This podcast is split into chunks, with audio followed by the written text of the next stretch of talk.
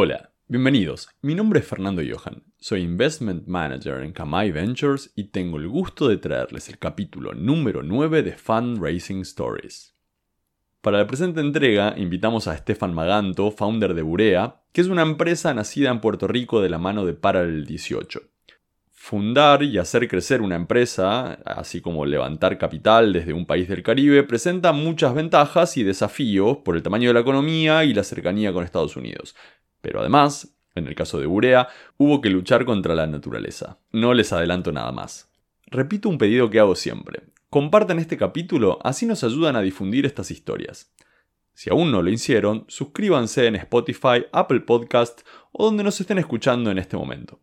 Ahora sí, los dejo con la entrevista. Estás escuchando Fundraising Stories el podcast de Kamai Ventures en donde entrevistamos a emprendedores para que nos compartan sus historias de cómo se lanzaron a levantar una ronda de inversión y las enseñanzas que les dejó el proceso. Gracias por darle play.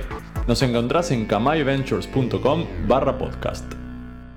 Ya estamos grabando en realidad, todo, todo esto puede ser usado en tu contra, estamos grabando hace 2 minutos 20 segundos. Perfecto. Eh, así que bienvenido, Estefan. Muchas gracias, Fernando.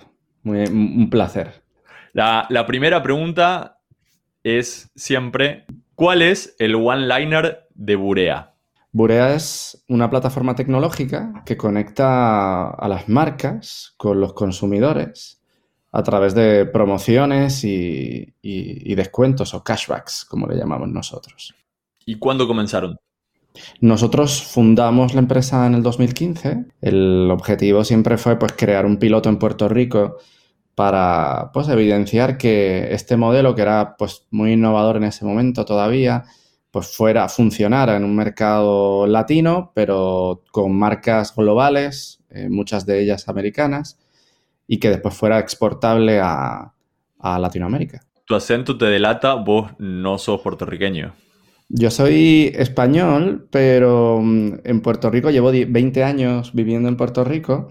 Y no se te fue el acento eh, ni un poquito. Pues los, bienes o los males que tiene el acento boricua, que, que es pues mucho anglicismo, ah. eh, muchas palabras. Pana, naturalmente. Pana o mano. Eh, y, muchas palabras muy locales, ¿no? Así que ya, verás que durante la conversación pasará. Y, y, bueno, ya me dicen allí el boriñol, eh, de boricua y español, así que... Bueno, entonces, 2015. Eh, 2015. Eh, vos ya estabas ahí en, Puerto Rico, evidentemente, armaste un piloto eh, con la gente de Parallel. Sí, bueno, de hecho, nosotros somos tres socios. Vivian, que, que, es un poco la de la idea, ella viene de la industria CPG, todo el tema de marcas de consumo, supermercados, etcétera. Em, y que casualmente es pareja mía. Y Manuel, que es nuestro encargado de tecnología, eh, él viene de Hewlett Packard, de haberle metido mucha caña a softwares de Big Data. Ellos tenían un laboratorio donde desarrollaban este tipo de softwares. Em, y bueno, y, y, yo, y entre los tres, pues montamos Burea. Parallel, entramos en la aceleradora en el 2016, un año después, Em, y bueno, nos ayudó muchísimo. Eh, en ese momento fuimos la primera generación de Parallel. Em, y, bueno, nos conectaron, nos ayudaron y pues de ahí hemos seguido. Ese proceso te voy, a, te voy a llevar para adelante y para atrás porque un poco lo que gusta es el, contraste, ¿no? Pero antes de, ir para adelante y para atrás, ese proceso de la primera generación de, de Parallel, convocatoria, te presentaste en, un, formulario y te seleccionaron, digamos. Sí, eh, grababas un video, sometías la, pues el proyecto, ¿no? Lo que estábamos trabajando. En ese momento, afortunadamente, el poco tiempo que llevábamos de, tracción en Puerto Rico había sido muy bueno. Em, y pues teníamos muchos usuarios ya enganchados, teníamos ya marcas de consumo buenas eh, apostando a nosotros. Y entonces, pues ellos normalmente, pues bueno, en ese momento llegó, llegaron, no sé, creo que más de 100, 200 empresas que solicitaron, ellos tenían que escoger 40 y eran empresas de todo el mundo. De hecho, eh, en los que fueron escogidos, en los que fuimos escogidos, había empresas españolas, argentinas, eh, de Estados Unidos, de, había de Rumanía, o sea, eh, había mucha variedad muy interesante. Y, nada, entonces esto duraba, esto es un programa de aceleración que duraba cinco meses, te aportan 40 mil dólares de capital y, bueno, y te dan mucha mentoría. Paralel yo creo que vino a, subir un poco la vara, ¿no? En muchos aspectos y, a, y a introducir muchas muchos temas de eh, expansión internacional, ¿no? Un enfoque muy alto en expansión internacional hacia las empresas que participarán de, allí, que, bueno, que nos vino muy bien. Entonces, desde ese momento de fundación, tres socios y un inicio con una aceleradora, al día de hoy, ¿cuál es el gap? ¿Cuántos son hoy en Burea? ¿Cuántas personas? Pues hoy yo creo que somos, debemos ser ya 47 eh, en ese momento éramos nosotros tres. Eh, en los últimos meses de Parallel me acuerdo que hicimos dos reclutamientos que en aquel momento uno de ellos era un gran riesgo para nosotros porque era un reclutamiento de ya una persona un poquito más senior eh, y pues nos costaba un poco más y decíamos, bueno, Mm, o sea, no es como que tenemos el dinero para pagarle un año entero todavía a esta persona, pero apostamos a que esta persona nos iba a ayudar mucho a crecer, ¿no? Eh, y bueno, eh, hasta el día de hoy sigue con nosotros. Se llama Zayara y, fue un gran reclutamiento. Y contame un poco, Estefan, ustedes entran en Parallel, eso dura cinco meses, eso en algún momento termina, el capital que se aportó para eso termina. Tengo entendido que el capital que aporta Parallel es equity free, con lo cual no tenías un socio nuevo. Es como un grant, sí. Exactamente. Entonces, en un momento eso se termina y en algún momento ustedes deciden, bueno, eh, hay que buscar inversión. ¿Qué es lo que hace que el equipo diga, bueno, tenemos que salir a buscar inversión y tenemos que, tomar nuevos socios y, y pues la eh, yo creo que eso fue de lo que más nos enseñó Parallel Em, el tema de, pues, si tú quieres tener una compañía eh, escalable internacional, obligatoriamente tienes que traer inversión, ¿no? En la mayoría de los casos, para, poder tener los recursos necesarios para construir ese, eh, esa tecnología, ¿no? O ese, yo a veces le digo muchas veces a, la gente que no entiende tanto esta industria, ¿no? A la industria de los startups, etcétera, se lo describo pues como construir un edificio, ¿no? Eh, el edificio eh, es difícil vender un apartamento cuando no está construido. Tienes que construirlo primero y, luego lo vendes entero y le sacas mucho dinero, ¿no?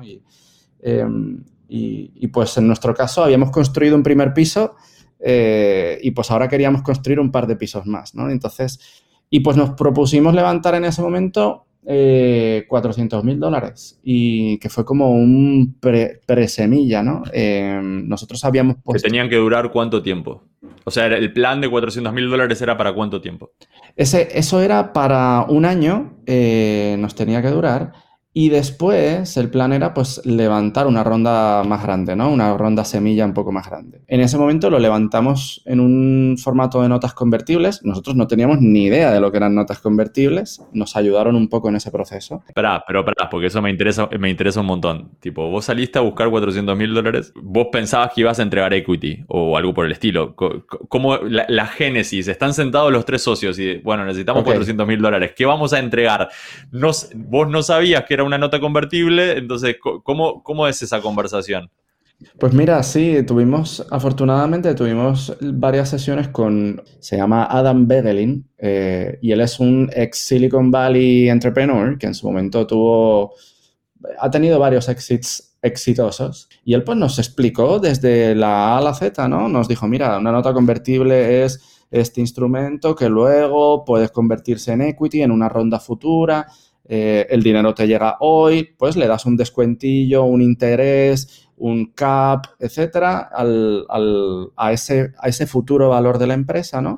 Em, y el inversionista que te está dando en ese momento, que es el momento potencialmente más arriesgado de, de, la historia de la empresa, ¿no? Porque son los inicios, cuando todavía no hay tanto construido o no hay tanta atracción, eh, pues es ese incentivo adicional, ¿no? Que entregas en esa nota convertible, ese descuento, ese interés, etcétera, para que el inversionista se sienta atraído, ¿no? A, invertir en ese momento, ¿no? Y, a invertir en ese momento, pues en forma de lo que al final es como una especie de préstamo, ¿no? Si, si no convirtiera, te tengo que devolver el dinero.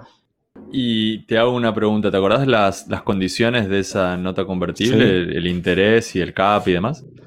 Sí, el interés era el 5%, eh, el descuento era el 10% y el CAP en ese momento lo pusimos en 4 millones y medio en la futura ronda. ¿Y, qué eh, pasó, ¿Y qué pasó después, eh, digamos, cuando eso se ejecutó? ¿Cuáles fueron las condiciones finales? Antes de levantarlo, eh, cuando empezamos a levantarlo, tuvimos, bueno, tuvimos eh, muchas complicaciones. nadie quería atreverse a ser el primero en, poner la primera piedra, ¿no? Eso fue, eso fue tedioso. Y, pues un día hablando con, este, con, este señor, ¿no? Con Adam, dicen, hermano, o sea, no hay nadie que, o sea, todo el mundo dice, me encanta lo que hacen, me encanta el equipo, pero nadie se está mojando en, firmar el, primer papel. Y él me dijo, sí, sí, es que tienes que tener un lead investor, eh, que es el que después convence, ayuda a convencer a los demás. Y yo le dije, coño, pues Adam, te necesitamos que seas nuestro lead investor, tú eres el que más nos conoce. Eh, y Adam se apegado de nuestras almas en ese momento y, y entró. Eh, puso, si mal no recuerdo, puso los primeros 40 mil dólares que alguien ha invertido en nosotros. Eh, y bueno, gracias a eso eh, fue que pudimos levantar exitosamente esa ronda. y bueno, diría yo que gracias a eso hoy estamos hablando. así que nada, fue una experiencia muy buena. ¿Tuviste otras rondas después? Sí, después que levantamos esta ronda, viene, llega, bueno, nosotros, a decir verdad, ahora que recuerdo con exactitud, esta ronda inicialmente nosotros levantamos 260 mil dólares. Y entonces... se, cerró antes, se cerró antes de lo esperado. O sea, el plan era 400, se cerró en 260 y cerramos la cajita acá y avanzamos. Y ahí lo dejamos y ahí seguimos. Y entonces, en el 2017, en septiembre, bueno, nosotros empezamos a estructurar, o sea, o a pensar en la próxima ronda grande que queríamos levantar, que esa ya queríamos que fuera de, más de un millón de dólares, eh, a mediados del 2017. Y en el 2017 nosotros arrancamos el año buenísimo y empezamos a hacer mucho negocio, estábamos creciendo tres veces el año previo. Y de repente en septiembre nos caen dos huracanes en Puerto Rico, eh, que fue María e Irma. Irma no nos hizo tanto, pero María dejó el país destrozado. Mm, se detuvo el negocio por completo para nosotros. Todos los clientes cesaron de poner ofertas en nuestra aplicación ¿no? y, eh, y de hacer negocio con nosotros porque no había... O sea, nuestro negocio es promocionar productos de consumo. Entonces, en ese momento no había puertos, no había aeropuertos, no llegaban los barcos, no había supermercados, no había luz, no había neveras. Nadie iba a comprar eh, cosas y menos las marcas iban a promocionar cosas. Así que el negocio se detiene, nosotros seguimos trabajando duro pues, en todos los proyectos tecnológicos que estábamos trabajando y construyendo en ese momento. Y pues nos empezamos a quedar sin dinero, porque aparte del dinero que teníamos de inversión, pues vivíamos en parte de los revenues. Entonces, tuvimos ahí, lo que hicimos fue extender, digamos, esa ronda de notas convertibles para llegar a los 400 y pues solicitamos de los inversionistas que teníamos cerca, que ya habían apostado en nosotros, y alguno que teníamos cerca que no habían invertido todavía, y pues ahí recaudamos los otros 150, eh, ¿no? Con eso, pues pudimos sobrevivir, el negocio se empezó a recuperar a mediados del 2018 y ahí, ya viendo que el panorama de inversión volvía a resurgir, porque claro, antes de eso todo el mundo tenía aguantado los fondos, nadie iba a invertir en nadie, el país estaba detenido. Ahí volvimos a comenzar y empezamos a levantar una ronda que el propósito de aquel momento era levantar un millón. La estructuramos, en ese momento hicimos algo que yo creo que fue una de las mejores decisiones que hemos, tomado, que fue traer un advisor eh, tipo CFO. Y en ese momento él nos ayudó mucho a estructurar ya pues mucho más formalmente esta ronda. Esta ronda ya iba a ser en equity y en teoría iban a convertir las notas anteriores. Y bueno, la realidad es que el expertise que nos trajo los contactos y acceso a, pues, a más potenciales inversionistas, pues fue lo que nos ayudó a que no, no solamente llegáramos al millón, sino, sino en, ese, en, ese, momento llegamos a los dos millones. Ah, wow. No planificábamos llegar a ese número, pero en ese momento empezaron a llegar Y, entonces era como que, bueno, ¿lo agarramos o no lo agarramos?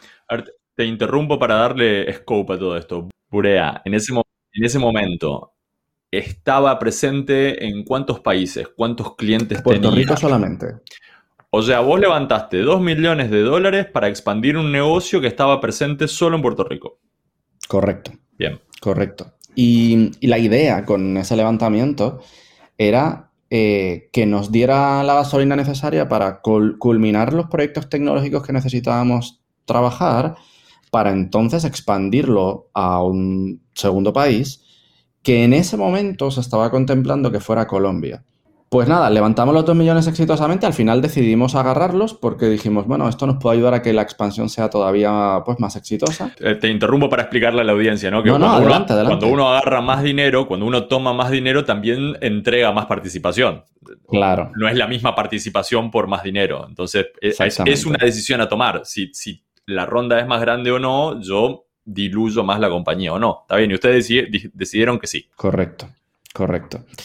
Y, bueno, fue una decisión en ese momento complicada, ¿no? Porque decíamos, bueno, nos va a quedar menos espacio para futuras rondas, pero por otro lado, pues, o sea, queríamos asegurarnos que, la podíamos pegar duro, ¿no? Y que después decíamos, bueno, si después hemos, hemos abierto en otro mercado que sea grande, como Colombia, que era en ese momento el que estábamos pensando, pues vamos a poder aumentar nuestra valorización eh, pues mucho más, pues porque estamos en un mercado grande, ¿no? Y, al final terminó siendo México porque la mayoría de las marcas se reportaban hacia México y a la vez conectamos con una gente que luego se convirtieron en socios, entraron en la ronda, que ellos tienen una empresa que hacía mucha como conexión lo que ellos hacían con lo que nosotros hacemos. Ellos tienen una empresa que se dedica a eh, ellos ofrecen servicios como material de punto de venta para los supermercados, pero tecnológicos, como inventory tracking, face recognition. Y nada, hicimos también muy buena amistad. Eh, ellos también tenían muchos contactos en México de marcas de consumo con las que llevaban trabajando años.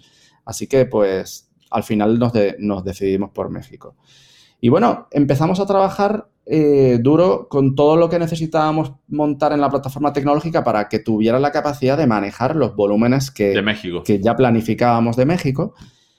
Y mm, teníamos programado lanzar en México en abril del 2020. Ah, buenísima fecha. Buenísima fecha. Buenísima fecha. Y, entonces, a ver, la ronda de los 2 millones la cerramos en abril del 2019. Nos tomó como unos 6, 8 meses, eh, desde finales del 2018. Y entonces, pues, ese año, entre abril de 2019 y abril del 2020, era corre a montar todo lo que necesitábamos montar para lanzar. Y entonces, cuando llega la pandemia, esos son, la mayoría de sus productos son los primeros que se acaban. Son los primeros que a nivel mundial el abastecimiento se acaba los principales productos, por ejemplo, de P&G, de papel, de papel de baño, que la gente se estaba volviendo loca comprando papel de baño, pues no tenían papel de baño para distribuir. Entonces, pues dado que no tengo los productos, ¿para qué voy a poner una promoción y ofertas de los productos si no los tengo? Así que al corto plazo, eso pues nos da un batazo en el negocio en el 2020. Bueno, qué bueno, qué bueno haber cerrado la ronda, ¿no? Porque eso claro, te, da, tranquilidad. Y entonces mientras está pasando eso, se retrasa el lanzamiento de México. También eh, en ese tiempo, pues no sabíamos bien qué iba a pasar con la industria, ¿no? Todo el mundo estaba en ese momento como no sabía hacia dónde iban las cosas. Eh, así que retrasamos el lanzamiento de México, decidimos retrasarlo hasta ver qué pasaba, ¿no? No, no, no pusimos una fecha fija. Eh, y pues afortunadamente terminamos lanzando en abril de este año. Y entre las cosas que nos alertaron mucho, ¿no? Es, me dijo, mira, no lances full en México al inicio. Mi recomendación era uno de los mentors allí que fue buenísimo. Dijo, lanza un beta, lanza más pequeño, lánzalo limitado y estúdialo. Y mira a ver cómo te. Porque te vas a encontrar con cosas que no te habías encontrado en Puerto Rico. Y pues tenía toda la razón. Nosotros lanzamos en abril y lo hicimos así. Lanzamos solo Android. Eh, porque en iPhone no se puede limitar al público. Y, en Android pues lo empezamos a limitar 500 personas y fuimos subiéndole 500 todas las semanas. El mercado mexicano, la realidad es que es impresionante. Eh, los usuarios le sacan el jugo a todo lo que encuentran, mucho más que el, que el puertorriqueño. Claro. Eh, y bueno, nos hemos topado con que del 100% de los downloads, el 90% se registran y el 60% redimen, lo cual para nosotros son números que nunca habíamos visto en Puerto Rico. Claro. Y em, este beta, pues lo estuvimos estudiando, descubrieron, descubrimos pues nuevas maneras de hacer fraude eh, que hemos tenido que, trabajar. Em, y al final, pues la, la, realidad es que fue la mejor decisión que tomamos porque durante estos meses, pues hemos podido afinar todos los detalles tecnológicos, antifraude, publicitarios, para que pues ahora pueda tener mayor impacto ¿no? la apertura. Estefan, claramente eh, te tengo que invitar de nuevo y hacer un segundo capítulo, eh, pero antes, para, que entre en este capítulo, tengo algunas preguntas que, me gustaría que nos cuentes. En primera instancia, ¿qué queda para, el futuro? ¿Va a haber más rondas de inversión de Urea? Pues casualmente, ahora mismo estamos levantando una ronda de ah. inversión. Eh, la comenzamos muy recientemente. Em, y, bueno, la idea con esta ronda es poder eh, expandir, ¿no? más grande en México, eh, ya teniendo los pies ahí, ya teniendo clientes, ya teniendo usuarios. Em, así que... cuánto, ¿De cuánto sería esta ronda? Vamos a levantar 5 millones. Em, y bueno, la idea es levantarlo durante los próximos seis meses. Acabamos de comenzar hace un mes. y bueno, la idea va a ser que con esos cinco explotemos México. La, segunda pregunta tiene que ver con eh, el legado. ¿no? Este, esto es contenido en principio perenne, o sea, la gente dentro de dos años va a escuchar esta misma situación y, nos gusta siempre dar la oportunidad a, todos de eh, imaginarse una situación, valga la redundancia, en donde viene un emprendedor, imaginemos a alguien que está entrando a Paralel en esta convocatoria y, a ti te, toca ser mentor ahora y tenés que dar un consejo a la hora de eh, la ronda de inversión. Si tuvieses que resumirlo en un consejo, vos decís, mira, yo te voy a hablar un montón, pero si te llevas una cosa, es esta. ¿Cuál sería tu consejo a la hora de levantar capital? Fíjate, si lo tengo que resumir en una sola cosa, porque la realidad es que estaría horas dando, diciendo muchas cosas que no sabía antes que ahora sé. Pero si lo tengo que resumir en una, diría que traer una persona, una figura, como la que yo describí antes, que tenga el conocimiento y los contactos para ayudar a uno, el que no lo ha hecho nunca, ¿no? A estructurar eh, y, a, montar ¿no? la, historia, los financials em, y, las, pues todas las proyecciones y a la vez a poder presentar, yo creo que, y conectar con gente, yo creo que es de las mejores decisiones que hemos tomado. Y última, algo que hubieses hecho diferente con, los aprendizajes, eh, algo que vos mirás para atrás y decís, esto lo hubiese, con lo que sé hoy lo, lo habría hecho diferente. Fíjate, yo creo que hubiera levantado capital antes porque los primeros, yo te diría tres años, y claro, pues a nosotros nos pegaron cosas que, que pues, son imposibles de predecir, ¿no? Un huracán y una pandemia, pues. Pero pero yo hubiera levantado capital un poco antes porque los primeros años estuvimos con un equipo muy, muy, muy reducido y yo pienso que hoy, para un inversionista que está acostumbrado a empresas que aceleran mucho más rápido y que en mucho menos años logran mucho más, en nuestro caso, pues nos tardamos, por ejemplo, en salir de Puerto Rico. Y, yo pienso que si hubiéramos levantado capital desde antes, hubiéramos construido todo desde antes, hubiéramos salido de Puerto Rico antes, a lo mejor pues donde estuviéramos posicionados hoy sería pues mucho más avanzados, ¿no? Eso es una cosa que cambiaría. Muchas gracias por tu tiempo, Estefan, y por la historia. La verdad que nos quedamos con la mitad de la historia, pero vamos a invitar de nuevo. casi, casi, nos queda como el, capítulo medio final, nos queda, el, el season finales. sí, tenemos que hacer un, capítulo 2. Eh, ¿Te tratamos bien? ¿Cómo, ¿Cómo, te sentiste? Muy bien, muy bien. o sea, estuvo súper cool y la realidad es que, o sea, me eh, nada, un placer, Fernando. Súper súper bien esto. Y yo creo que, fíjate, no he visto eh, que haya tantos podcasts enfocados en este tema. Em, que yo pienso que en Latinoamérica, aunque ha crecido un montón en estos años, el, levantar inversión, etcétera, yo creo que todavía nos falta mucho, ¿no? Por seguir desarrollando. Sí, totalmente. Totalmente. No, los podcasts, viste, suelen ser de hablar del emprendimiento, hablar de los desafíos, de cómo se me ocurrió la idea. De, Pero sin levantar capital no vamos a ningún lado. Bien. Sí que bueno, me, gusta mucho que estén haciendo esto, coño. Mucho, mm, sigan, sigan metiéndole a, esto, Fernando. No, sé si esto es algo del fondo, encomienda que, que, el fondo tiene o encomienda que Fernando tiene, o las dos. Fernando. Ah, Fernando, Fernando. Ya. Fernando, Fernando se lo propuso al fondo y el fondo dijo, sí, dale, está buenísimo, hagámoslo, pero, pero sí, es un... pues me parece muy bien, o sea, muy agradecido porque lo que estás haciendo, eh, sé que aporta no uno, sino unos cuantos granos de arena a, que emprendedores como nosotros pues, podamos tener más oportunidades de ser exitosos. Bueno, muchas gracias. Ah, y una cosa, si, si, se te ocurre alguna historia interesante o conoces a alguien que te parece que tuviese que contar la historia, siempre estamos a la casa de invitados. Cuenta con eso, voy a referirlo a... De hecho, te voy a referir a un colega y creo que también tienen una buena historia. como nosotros han, sudado sangre. Eh. perfecto, esas son las que nos gustan. Fantástico.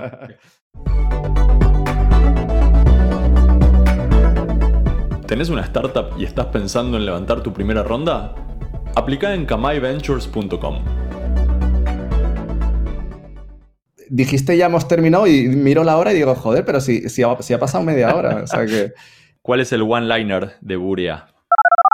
Para, déjame que la hago de nuevo entonces. Si, si, lo pronuncié mal, la pregunta de nuevo. Lo, lo pregunto de nuevo.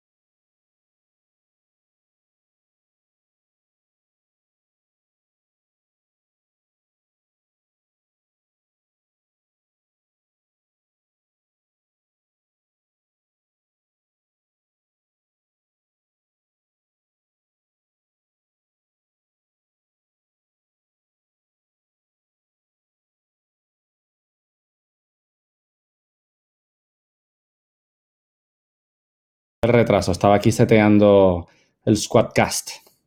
Está bueno. Muchas gracias. Muy bien, ¿y tú? Oye, te veo, te veo bien preparado ahí con canal de radio y todo. Ya veo. Muy bien, muy bien. Muchas gracias por la invitación.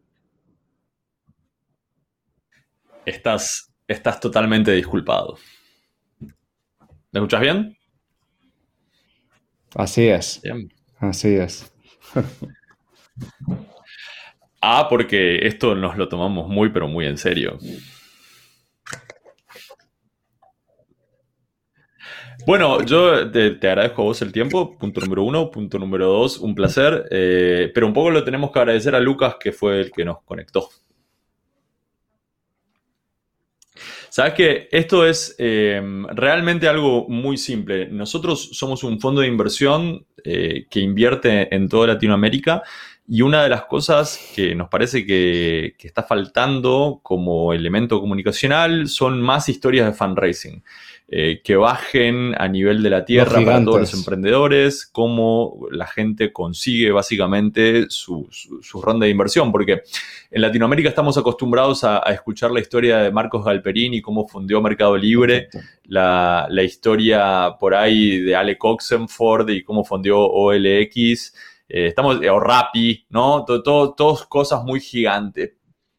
Y la realidad es que inversiones hay todo el tiempo en, en un montón de, proyectos y queremos un poco disponibilizar eso para la audiencia. Nos está haciendo bastante bien.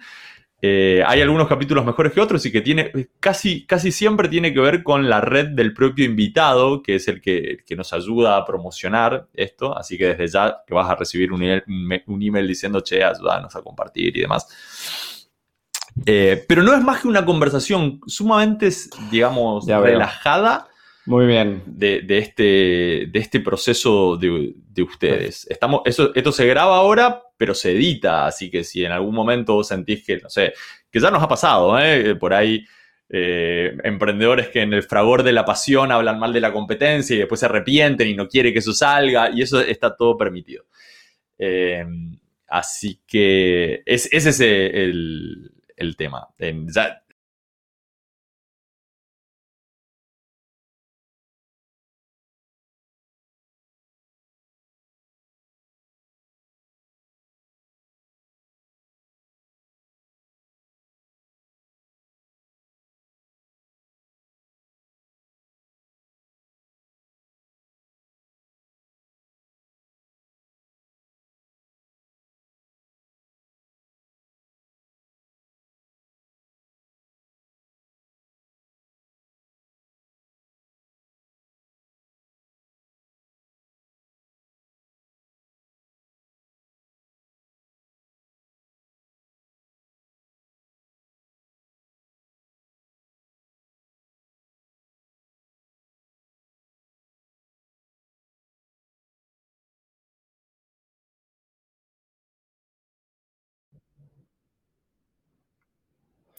Pues mira, Burea es una plataforma tecnológica que conecta...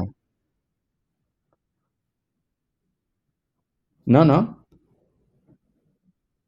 Ah, Burea. Sí, sí, sí, sí. Fíjate, lo- eh, no no te lo entendí mal. Quizás... eh,